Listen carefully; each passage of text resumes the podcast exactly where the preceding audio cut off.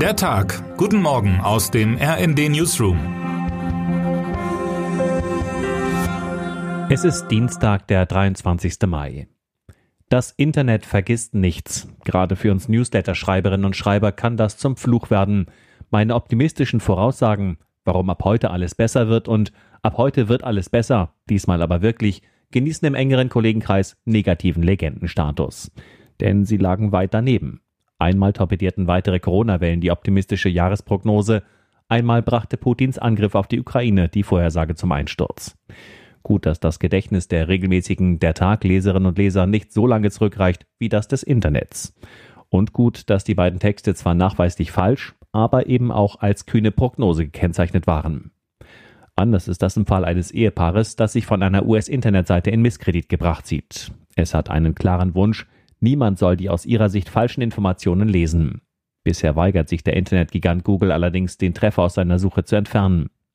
Heute um 12 Uhr verkündet der Bundesgerichtshof sein Urteil in dem Fall und spricht damit ein wichtiges Wort zum Recht auf Vergessenwerden im Internet. Der BGH hatte den Fall schon einmal verhandelt und sich dann mit den Fragen an den Europäischen Gerichtshof gewandt.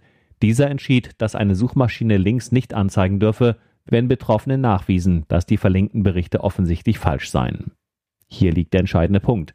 Was ist offensichtlich falsch? Was ist von der Meinungsfreiheit gedeckt und wie kann man sich gegen ein Unternehmen wehren, das seinen Sitz nicht in Deutschland hat und hiesigen Datenschutz seit jeher einzig und allein als Hindernis auf dem Weg zu weiteren Milliardengewinnen sieht?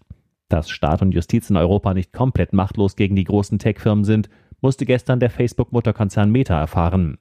Gegen das Unternehmen von Mark Zuckerberg verhängte die irische Aufsichtsbehörde DPC in Dublin eine Rekordstrafe von 1,2 Milliarden Euro. Außerdem dürfen Facebook, WhatsApp und Instagram nach einer Übergangsphase keine Nutzerdaten mehr in die USA übertragen. Hoffentlich vergisst der Konzern nicht, das Geld zu überweisen. Termine des Tages. 11.20 Uhr, das deutsche Eishockeyteam braucht noch einen Sieg, um ins Viertelfinale der WM einzuziehen. Im letzten Gruppenspiel trifft die Mannschaft auf Frankreich. 11 Uhr, die SPD feiert ihr Bestehen seit 160 Jahren mit Bundeskanzler Olaf Scholz. Wer heute wichtig wird.